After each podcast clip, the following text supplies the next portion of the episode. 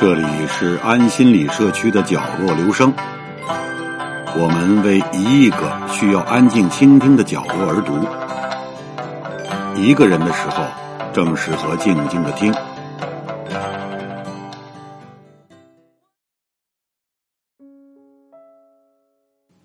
商朝人多穿齐膝短衣，扎着裤脚。衣着材料除麻、葛外。已有十分细致的绸子。奴隶主贵族的衣服上多织绣花纹，连腰带、衣领和袖口也有花纹。贵族男子常戴帽子，有一种平顶式帽，到春秋战国还流行。汉代的平金泽就是从它发展而来。妇女多梳顶心髻。横贯一支圆骨簪，有的还在头顶两旁斜插两只顶端带小鸟状的玉簪。大姑娘梳辫子，小孩子则梳两个小鸭脚。男女贵族身上都配玉，玉被琢成各种小动物形象，最常见的一种为玉鱼。奴隶只能穿本色粗麻布。或粗毛布衣服，光头无发，有的头上包金子，缠得高高的，和现代西南苗族人一样。到西周，统治阶级穿衣服日益讲究宽大。周天子坐朝、敬天、办婚丧大事，衣服各不相同。由于迷信，出行还得按季节定方向，穿不同颜色的服装。配上相当颜色的车马，穿皮毛也分等级，不能随便。猎户打得的珍贵的虎、塔、雕、鼠，都得全部上缴，私下不能使用，也不许出卖。一般平民，年老的在名分上虽可穿绸衣，其实何尝穿得起？也只能和奴隶一样，穿粗麻布。或粗毛布短衣，穷极的只好穿草编的牛衣，即冬天盖到牛身上的草编蓑衣。春秋战国时代，贵族的生活越加奢侈，穿的衣服更加华丽，配的玉也比以前越发精致。剑是这个时期的新兵器，贵族为了自卫并表示阔气，经常还得有一把。镶金嵌玉的宝剑挂在腰间皮带上，皮带头有用铜或骨玉做成的带钩绊住，讲究的带钩必用银镶金嵌玉做成，而且样式很多。男子成年必戴冠，贵族的冠高高上耸，有的又和一个倒覆的杯子相似。年轻妇女梳辫子，梳法多种多样。有的妇女喜戴圈圈帽，而且还在颊边点一簇聚成三角形的胭脂点，眉毛被画的浓浓的。女孩梳两个大辫子，向两边分开，穿的衣长度齐膝，下沿折成荷叶边。贵族男子流行八字须。两脚微微上翘，武士则喜欢留大毛胡子。武者不论男女，衣袖都极长。打猎的人由于经常在丛林草泽中活动，衣裤特别紧小。历史上所说的赵武灵王胡服骑射，所谓胡服，根据现存的有关资料推断，特征大概有四点：第一。衣长齐膝，袖子很小；二，腰间束有附带钩的皮带，可松可紧；第三，头上戴一顶用毛毡或皮革做的尖尖帽，和一个馄饨差不多；四，脚上穿着短筒皮靴，因为这样装束，骑在马上作战特别方便。秦汉大一统局面出现后。衣服的样式也比较统一起来。统治者戴的冠，前梁高耸，向后倾斜，中空如桥。梁分一梁、三梁、五梁几种，上面另加金玉装饰，表示爵位等级。凡是有官爵的人，无分男女，还得把一条丈多长的丝绦折叠起来挂在右腰边，名叫祖寿。贵族男子这时已改配环刀。普通男子头戴金或泽，金子多用来包裹头发，泽则如平顶帽，上加个人字形帽梁。汉代妇女已不再点三角形胭脂，但却常用黛石画眉毛，髻子向后梳成银锭式，向上梳的多加假发。年轻姑娘依旧梳辫子。也有松松挽成一把，幕后结成一小团，成个倒三角形的。这时期衣服最贵的是白狐裘，春秋战国时就已价值千金。衣料最贵的是锦绣，上面有各种山云鸟兽花纹，比普通绸子贵二十倍。西北生产的细毛织物。和西南生产的木棉布、细麻布，价格也和锦绣差不多，一匹要卖二两金子。当然，这些材料只有贵族用得起，一般劳动人民是连做梦也不敢想的。魏晋以来，男子流行戴小冠，上下通行。祖寿此时已名存实亡，玉佩制度。也渐次失传，贵族身边的佩剑已改用木质，留个形式而已。红紫锦绣虽然依旧代表富贵，但统治阶级多喜欢穿浅素色衣服。帝王有时也戴白纱帽，一般官僚士大夫多喜用白金子裹头。在东晋贵族统治下的南方。普通衣料多用麻、葛，有的地方用胶布、竹子布、藤布。高级的衣料是丝麻混合织物、紫丝布和花。在朱羌胡族贵族统治下的北方，统治者还是喜欢穿红着绿，先是短衣加披风，到北魏时改为宽袍大袖。为帽子，另做以纱龙套上，名叫七纱龙冠。至于普通老百姓，无论南北都是一样，始终穿短衣。不过北方人穿上衣有翻领的，穿裤子有在膝下扎带子的。这种装束直到唐代还通行于西北，特别是翻领上衣，几乎成了。唐代长安妇女最时髦的服装式样。唐朝的服色以赭黄为最高贵，红紫为上，蓝绿较次，黑褐最低，白色无地位。由于名臣马周的建议和阎立本的设计，唐朝恢复了帝王的冕服，并制定了官服制度。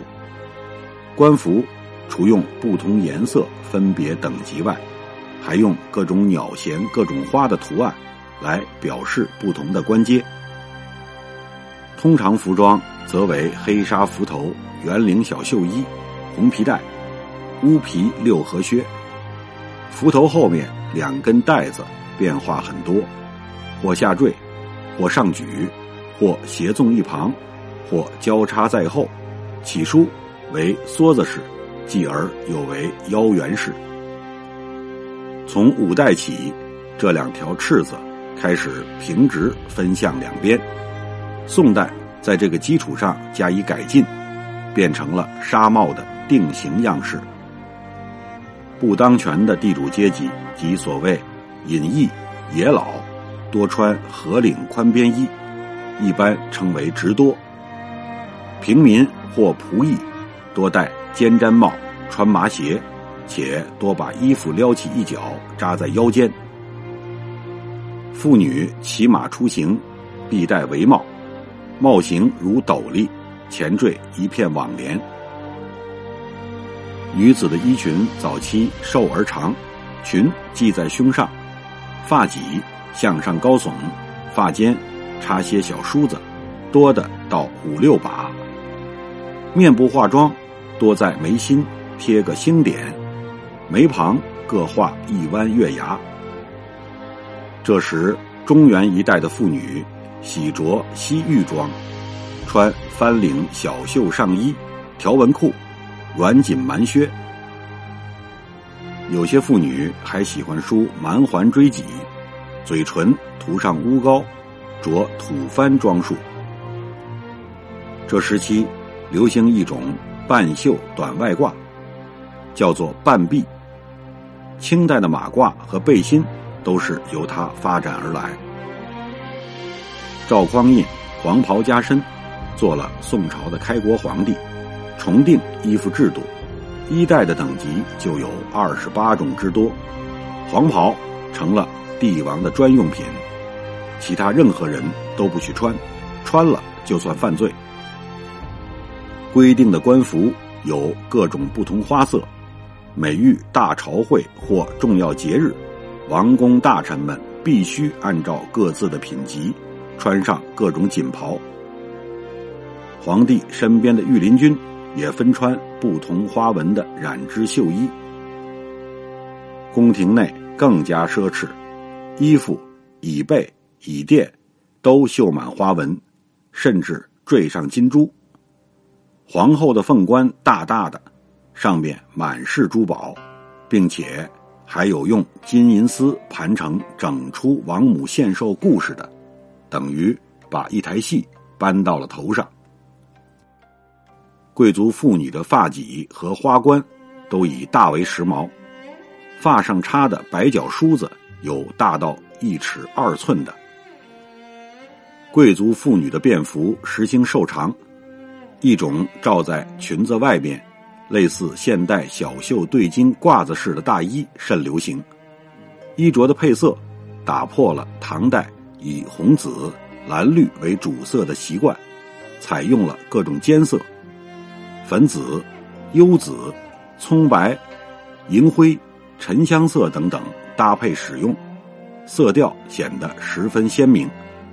衣着的花纹也由比较矮版的唐式图案，改成了写生的折枝花样。男子官服仍是大袖宽袍，纱帽的两翅平直向两旁分开，这时已成定型。便服还是小袖圆领，如唐式，但脚下多改穿丝鞋。退休在野的官僚多穿直多式衫子，戴方整高巾。棉布已逐渐增多，南方还有黄草布受人重视。公差、仆役多戴曲翅幞头，衣还相当长，常撩起一角。扎在腰带间。农民、手工业者、船夫，衣服越来越短，真正成了短衣汉了。契丹、党项、女真族，先后建立了辽、西夏、金政权，他们的生活习惯保留了浓厚的游牧民族的特色，在穿戴上和汉人不大相同。契丹女真男子一般多穿过膝小袖衣、长筒靴子，配豹皮弓囊。契丹人有的披发垂肩，女真人则多剃去顶发，留发一圈结成两个小辫子，下垂耳后。党项男子多穿团花锦袍，戴毡帽，腰间束唐式带子，上挂小刀。小火石等用物。女真妇女依小袖左衽长衫，系一丝带，腰身小而下摆宽，戴尖顶锦帽，脑后缀两根带子。党项妇女多穿绣花翻领长袍。后来由于辽金统治者采用了宋代服制，所以契丹女真族的装束和汉族的装束区别日益减小，绸缎也多是南方织的。元朝的官服用龙蟒缎衣，等级的区别在龙爪的多少，爪分三四五不等，有法律规定不许乱用。明清两代还依旧这样。在元代，便服还采用唐宋式样，一般人家居，衣多长领露胸，出门则戴盔式折边帽或四棱帽，帽子用细藤编成。蒙古族男子多把顶发当额下垂一小绺，如个小桃子似，余发分编成两个大辫，绕成两个大环，垂在耳后。贵族妇女必戴姑姑冠，冠用青红绒锦做成，上缀珠玉，高约一尺，向前上纵，和个直颈额头相似。平民妇女或奴婢，多头梳顶头髻，身穿黑褐色粗布，绢合领左衽袍子。长江上游以大量种植棉花织成棉布。明代，皇帝穿龙袍，大臣穿绣有蟒、斗牛、飞鱼等花纹的袍服，各按品级，不得随便。一般官服多为本色云缎，前胸后背各缀一块彩绣补子。有品级的大官，腰带间垂一长长丝绦，下面悬个四寸长象牙牌，作为入宫凭证。冬天上朝必戴皮毛暖耳。普通衣服式样还多继承宋元遗制，变化不大。这时结衣还用带子，不用纽扣。男子头上戴的金，有一种像一块瓦似，名纯阳金。明太祖定名为四方平定金，寓意天下平定。读书人多戴它。另有一种帽子，用六片材料拼成，取名六合一统帽，寓意全国统一。小商贩和市民多戴它。妇女平时在家常戴遮眉勒条，冬天有事出门则戴昭君套式的披风帽。女子有穿长背心的，这种背心样式和兵士的罩甲相似，故又叫比甲或马甲。清代的服装打扮不同于明代。明朝的男子一律蓄发挽髻，衣着讲究宽大，大体衣宽四尺，袖宽两尺，穿大筒袜、浅面鞋；而清代的男子则剃发垂辫，见衣马蹄袖，身鞋锦袜。清代官员服用石青、玄青缎子、凝绸、纱做外挂。前后开叉，胸背各缀补子一方，上绣各种禽兽花纹，文官绣鸟，武官绣兽，随品级各有不同。一般人戴的帽子有素冠、毡帽、便帽等几种。便帽即小帽，六瓣合缝，上缀一帽疙瘩，俗名西瓜皮帽。官员的礼帽分冬天戴的暖帽和夏天戴的凉帽两种，上面都有顶子，随着品级不同，所戴的顶子颜色和质料也不同。帽后都托着一把孔雀翎，普通的无花纹，高级官僚的孔雀翎上才有眼，分一眼、二眼、三眼，眼多表示尊贵，只有亲王。或对统治阶级特别有功勋的大臣，才被赏戴三眼花翎。平民妇女服装，康熙、雍正时实行小袖、小云肩，还近似明式。乾隆以后，袖口日宽，有的竟肥大到一尺多，衣服渐变宽变短，到晚清，城市妇女才不穿裙，但上衣的领子转高到一寸以上。男子服饰，袖管腰身日益窄小，所谓京样衫子，把一身裹得极紧，加上高领子、琵琶襟子、宽边大花坎肩，头戴瓜皮小帽，手拿一根京八寸小烟管算是当年的时髦打扮。一般地主、商人和城市里有钱的市民，很多就是这样的装束。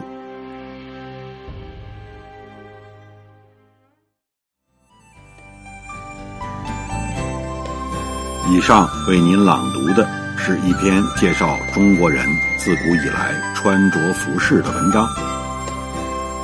谢谢来自每个角落的慧心倾听，请记住这里，我们在一起呢。明天再见。